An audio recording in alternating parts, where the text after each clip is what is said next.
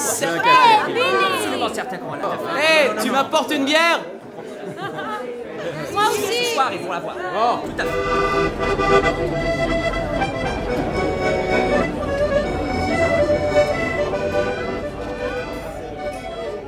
Salut à toi qui viens de cliquer sur ce podcast. Je m'appelle Odessa. J'espère que tu vas bien. Tu te souviens de ces longues soirées durant lesquelles, avec tes proches, vous vous retrouviez autour d'un verre pour refaire le monde? Eh ben, embarrez-vous. C'est un peu l'idée. Ici, tu vas entendre le résultat de divers enregistrements que j'ai pu faire durant ces mêmes soirées avec mes amis, à échanger nos expériences, nos vécus, nos idées et ce que l'on trouve problématique. J'espère que tu vas en apprécier le résultat. Je te retrouve après. Bonne écoute.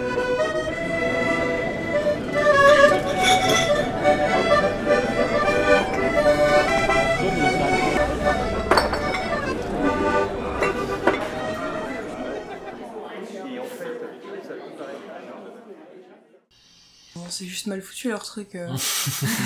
tu m'étonnes. c'est en vrai c'est trop mal fait euh, le, le système scolaire euh, en France il est catastrophique quoi. Là, je comprends pas. Ok, on faire deux langues, c'est bien, mais la LV2, ça sert à rien. Clairement, moi j'ai fait LV2 allemand pendant 7 ans, je sais rien faire. Je... Ça ne sert à rien. Alors qu'on a une LV1 qui, qui est bien, mais pas assez approfondie. Alors que si on faisait qu'une langue, mais bien approfondie, avec euh, vraiment un truc complet, ce serait beaucoup plus utile, même pour les gens qui vont travailler ailleurs. Parce que là, même si je vais travailler dans un pays anglophone, j'ai pas les capacités, même si j'ai fait autant d'anglais, je pense que j'ai quand même des difficultés. Alors que j'ai fait euh, 7 ans d'allemand pour rien, alors que j'aurais pu, pu consacrer à l'anglais. Là, rien que ça, moi je pense que c'est une grosse erreur pour moi. À l'école, j'ai jamais forcément été très sportif. Justement, moi j'étais tellement concentré sur l'école que du coup, euh, je faisais très peu d'activités extrascolaires. Et personnellement, ça m'a jamais euh, Mm. porté préjudice. Après, peut-être quoi, je sais pas, est-ce que le proposer à l'école, euh, ça aurait pu euh, m'être bénéfique, je sais pas. Je Ah, t'en as fait à l'école, du sport? Ouais, enfin, ouais, super, le badminton. C'est trop bien, mec, c'est trop bien, Bad. Déjà pas, pas un truc où t'as que deux heures parce qu'en deux heures t'as rien le temps de, par- de partager parce que je trouve que être prof c'est essentiellement le partage de quelque chose que t'aimes. Bah, en fait, moi c'était euh, si on faisait allemand, on commençait en sixième, et si on faisait espagnol, on commençait en quatrième. Bah, mes parents ils m'ont dit euh, ton frère a pris allemand, tu prendras allemand. Du coup, bah, j'ai fait allemand et ça m'a servi à rien. J'ai eu que des profs pourris, euh, un prof deux ans dépressif qui venait jamais, qui donnait les réponses en cours. Une autre prof, bah, elle faisait jamais cours. Bah honnêtement, je pense que j'aimerais bien avoir un petit peu de liberté sur la façon dont je donne les- cours parce que euh, quand t'es quand même genre assigné à un programme qui fait euh, parfois hyper carcan, je pense que c'est difficile de continuer euh, à t'éclater, à mettre un petit peu d'originalité dans les cours que tu donnes et tout. Enfin, moi, personnellement, en, Ouais. en LV2, les profs, c'est c'est des profs qui s'en foutent, en fait, parce que ils veulent des élèves de bon niveau, mais ils y arrivent pas parce qu'il n'y a pas assez de temps, il y a, il y a pas des, des moyens de ouf. Enfin, au lycée, on a un manuel, c'est le même depuis 15 ans, le truc il est incomplet, il faut des fichiers avec, personne les a. On écoute les mêmes CD audio depuis 30 ans, le truc, euh, c'est bon. euh, C'est vraiment, vraiment pour moi quelque chose qui serait important, c'est de peut-être avoir de la sélection plutôt sur ce qu'on veut faire. Pouvoir choisir plus facilement, euh, plus précisément euh, entre des matières limite même avant le collège, enfin ou à partir du collège. Pour avoir une meilleure sélection pour être directement dans des choses que t'aimes et pas te retrouver à faire un cursus général alors que ça te correspond pas. Il faut que, il faut que ce soit, que, que ce soit plus sélectif, enfin qu'on ait plus le choix de ce qu'on veut faire, tu vois. Tu peux pas, tu peux pas juger une personne sur, euh, sur je sais pas combien de matières différentes, tu vois. Il peut pas être fort partout, faut pas abuser, tu vois. C'est, Après, le problème avec ça, c'est que d'un côté, quand t'es jeune, t'as pas forcément assez de recul sur ce que tu veux faire plus tard, donc euh, c'est, je sais pas, il y a, il y a des gens qui sont super doués dans un domaine, tu vois, et puis qui l'exploitent jamais euh, parce qu'ils sont obligés de, de faire euh, de la géographie, euh, Ouais. de l'histoire et des trucs super chiants là qui servent à rien. Qu'est-ce qu'on s'en branle de, de Napoléon ou je sais pas trop quoi. je suis, genre, je suis assez d'accord. Mais d'un autre côté, voilà, quand t'es au collège, tu sais pas ce que tu veux faire plus tard. hein, Même, Euh, je vois des mecs en prépa, ils savent pas encore ce qu'ils veulent faire, donc. enfin, C'est en gros le classement, euh, un classement international sur le- la qualité intrinsèque des éducations dans un pays? C'est PISA du coup? Ok. Et euh, en- toujours premier, les, les pays nordiques sont très très très bons. Et parce que justement dans leurs éducations, c'est euh, alors basé beaucoup sur les manipulations pour les plus petites classes. Et très rapidement donc manipulation il y a beaucoup de euh, de jeux une assez une importance j'ai l'impression au loisir je crois. Euh, c'est encore différent du système allemand même si le système allemand le, se recoupe un peu avec ça. Et euh, beaucoup justement voilà de sélection d'exactement euh, tu peux pouvoir euh, dès la dès la primaire dès la fin de la primaire il y a des personnes qui vont se retrouver dans quelque chose de plus technique tu vas pouvoir vraiment euh, qui est déjà limite ils s'amusent à faire des travaux sur bois enfin Voilà, il y a vraiment une grosse place aux manipulations et à quelque chose de plus technique pour ceux qui en ont besoin et voilà, une ouverture et une plus grande place à ce que réellement l'élève a envie. Et d'autant plus qu'en France, c'est vrai que euh, bah, je trouve personnellement qu'on manque de connaissances des métiers. On n'a pas assez d'expérience. On fait très peu de stages, si ce n'est le stage de Mmh, troisième. Bah alors moi j'ai fait le stage euh, en troisième et, euh, et je crois que c'est tout. Hein. Genre, euh, je sais que j'avais fait une semaine à l'université, une journée à l'université qui était proposée à l'université de Lorraine. Du coup, j'avais choisi des cours, euh, machin, et à la fin d'un des cours, j'étais allée voir la prof carrément pour lui demander comment ça se passait. Bah, t'étais ouverte à l'époque. Jamais. Il y a des moments où on n'a pas le choix. Mais du coup, elle m'a donné euh, son adresse mail et puis des infos euh, comme ça, et je pense que c'est presque plus simple qu'une psychologue de l'éducation qui va te dire qu'il faut faire toiletteuse pour chien. Et j'ai trouvé le dispositif Ricochet de l'Université de Lorraine qui permet euh, de faire des stages en étant quand même sur statut étudiant. Donc pendant toute une année, j'ai fait des stages, euh, surtout dans le paramédical. Je me demandais si j'allais refaire une passesse. Et euh, chez un paysagiste en dernier recours. J'avais fait un stage de trois mois là-bas, dans les Vosges. En réalité, t'as pas besoin de faire 30 ans d'études pour, euh, pour savoir comment on coupe du bois, tu vois. T'apprends tout seul, tu kiffes faire ça, tu vois. T'apprends en deux semaines, même pas quand tu kiffes faire un truc de ouf, tu vois. Du coup, je pense qu'en vrai, le bac, c'est de la connerie, t'en as pas besoin, tu vois. Tu peux faire tout ce que tu veux sans le bac, sauf les trucs où ils disent du coup que t'as besoin du bac. C'est le seul problème. Moi après j'ai toujours de- entendu dire que euh, de toute façon avec un bac on fait rien. Que si, euh, si on veut avoir un minimum euh, dans, bah, dans la profession qu'on veut faire, euh, il faut je ne sais combien d'années d'études. Et quand on voit que même des personnes avec euh, 8 ans d'études n'ont rien, bah on se dit qu'est-ce qu'il faut quoi? C'est dommage en vrai parce qu'il y a plein de gens qui ont, la capacité de, de faire des choses, de faire des métiers de ouf, tu vois, qui ont pas besoin de leur bac, qui ont pas leur bac du coup, qui savent faire tout ça, mais qui peuvent pas faire de métier légal du coup, parce que je pense qu'ils font quand même du black pour, euh, pour, euh, pour gagner leur vie, tu vois, et faire un truc qu'ils kiffent quoi, tout ça parce qu'il faut juste euh, un petit bout de papier qui dit hop, t'as réussi dans la vie, tu peux faire quelque chose, tu vois. Il faut qu'on soit un parfait philosophe, mathématicien, faut tout qu'on connaisse, qu'on connaisse l'histoire de la France par cœur, enfin. C'est vrai qu'en France, on a cette culture beaucoup des humanités, quoi, en fait. Mm. Parce que même d'être bon dans une matière, euh, ça veut pas dire qu'ils vont te donner un, un ticket pour rentrer. euh, je sais pas, ah bah là tu vas travailler au musée, c'est bon, tu connais bien Napoléon, tu Parce que c'est c'est ça, en fait, c'est c'est tellement simple de le faire, mais le problème c'est que la société elle est pas ok, tu vois. Parce que la société en fait elle te donne plein de trucs que tu peux faire sans que tu puisses les faire. Je sais pas, euh, on te donne on te donne des voitures euh, qui montent à 200 mais tu peux pas conduire à plus de 80. C'est pas du tout, c'est même pas du tout dans la culture française, parce que le principe de la culture française, c'est euh, l'éducation qui est unique pour tout le monde, c'est l'école de la République, et euh, tout le monde en tant qu'enfant de la République se doit d'avoir exactement la même éducation, sinon c'est euh, inégal. Donc il y en a peut-être cet accord à l'égalité qui se retrouve dans l'éducation, pas forcément d'une manière où il y est approprié, je, je pense. Je pense que. Il y a quand même une idée très compétitive.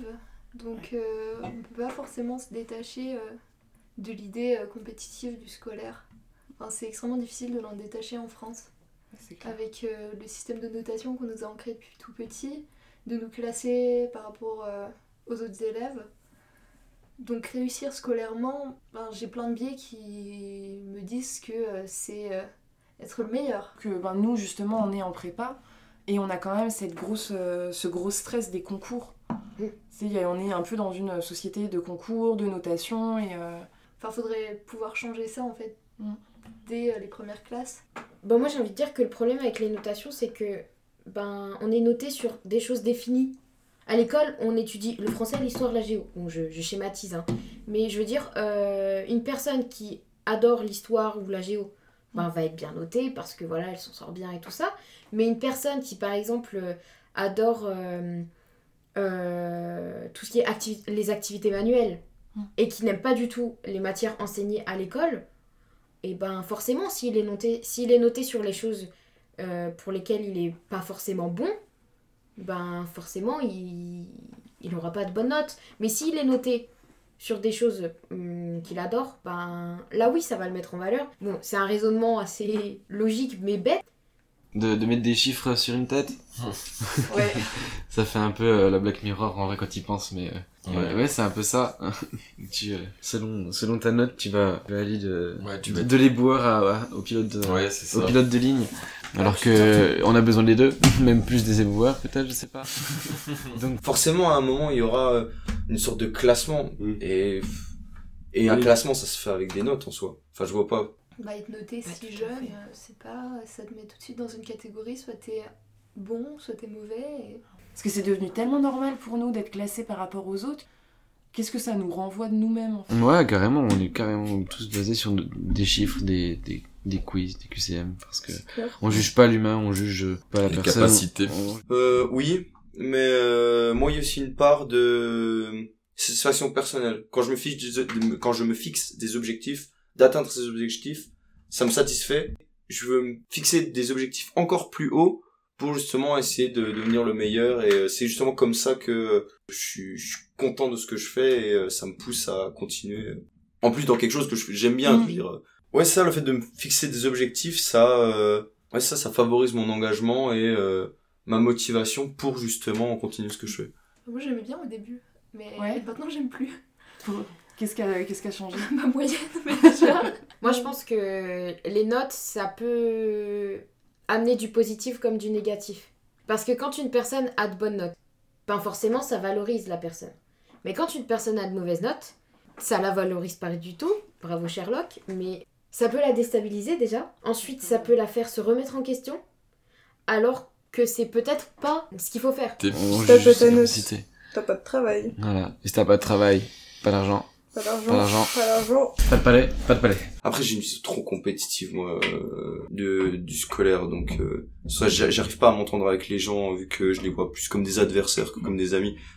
Je, je m'entends le mieux avec les gens lorsque justement on est en dehors du cadre scolaire euh, et qu'il n'y a pas plus de compétition du coup. euh. Mais ouais, au sein de, de l'école, je me suis jamais bien entendu. Je suis toujours resté dans mon coin, justement parce que j'ai j'ai du mal à pas à m'intégrer. Je pourrais m'intégrer en soi, c'est pas ça le problème. C'est disons que ça me vu que j'ai une vision trop compétitive, le fait de fréquenter euh, des gens scolairement, ça m'apporte trop de frustration. Euh, par exemple, voir un tel plus réussir que moi, alors que je le considère comme moins fort, c'est c'est un peu horrible, mais moi voilà, j'ai vraiment une vision très euh, ouais pour moi c'est ouais, c'est un peu une compétition et du coup bah ça ça me frustre. Du coup, je reste éloigné de ça et Oui, mais après, évaluer des compétences, tu peux le faire autrement qu'avec une note. tu veux le faire comment? Du coup, euh, il y, a les- il y a les modes là des notations en couleur, des notations en pourcentage, des notations en capacité. Une Des épreuve? petites gommettes. Je vois pas forcément comment est-ce qu'on pourrait faire autrement euh, dans le système éducatif. Mais ouais, non, perso, je suis, je, suis sûr qu'il y a peut-être d'autres moyens qui sont, euh, qui marchent tout aussi bien, qui sont même peut-être mieux, moins stigmatisants pour les élèves ce genre de choses, mais je suis trop ancré dans la tradition des notes pour euh, pouvoir penser à quelque chose d'autre. Pour, euh, conclure, je dirais que effectivement, il y a pas mal de choses à refaire, mais je pense que c'est très très très compliqué de mettre ça en place à partir du moment où tu as une population aussi nombreuse que la nôtre. À partir du moment où tu es face à autant d'individus complètement différents et tu peux pas passer par l'individuel en fait. Et euh, c'est ça le problème. C'est ce qui fait que ça pêche pour la plupart des gens, c'est qu'ils ont été obligés de mettre en place quelque chose. Je pense que ça colle pour beaucoup de monde, mais du coup c'est normal qu'il y en ait tout un tas qui ça corresponde pas parce que tout le monde est différent.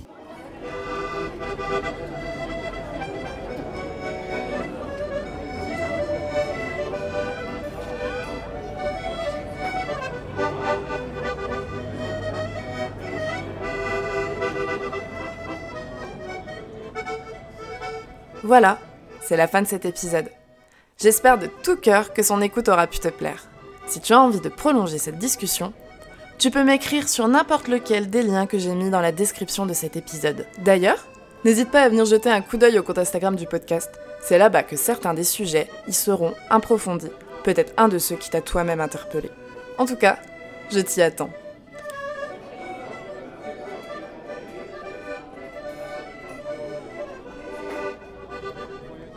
Si tu es resté jusqu'ici, c'est peut-être aussi que tu as envie d'aider à soutenir le podcast.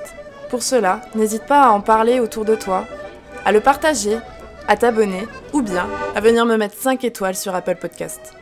Comme tu dois déjà le savoir, c'est un des meilleurs moyens d'améliorer le référencement. Sur ce, merci, barrez-vous et à la semaine prochaine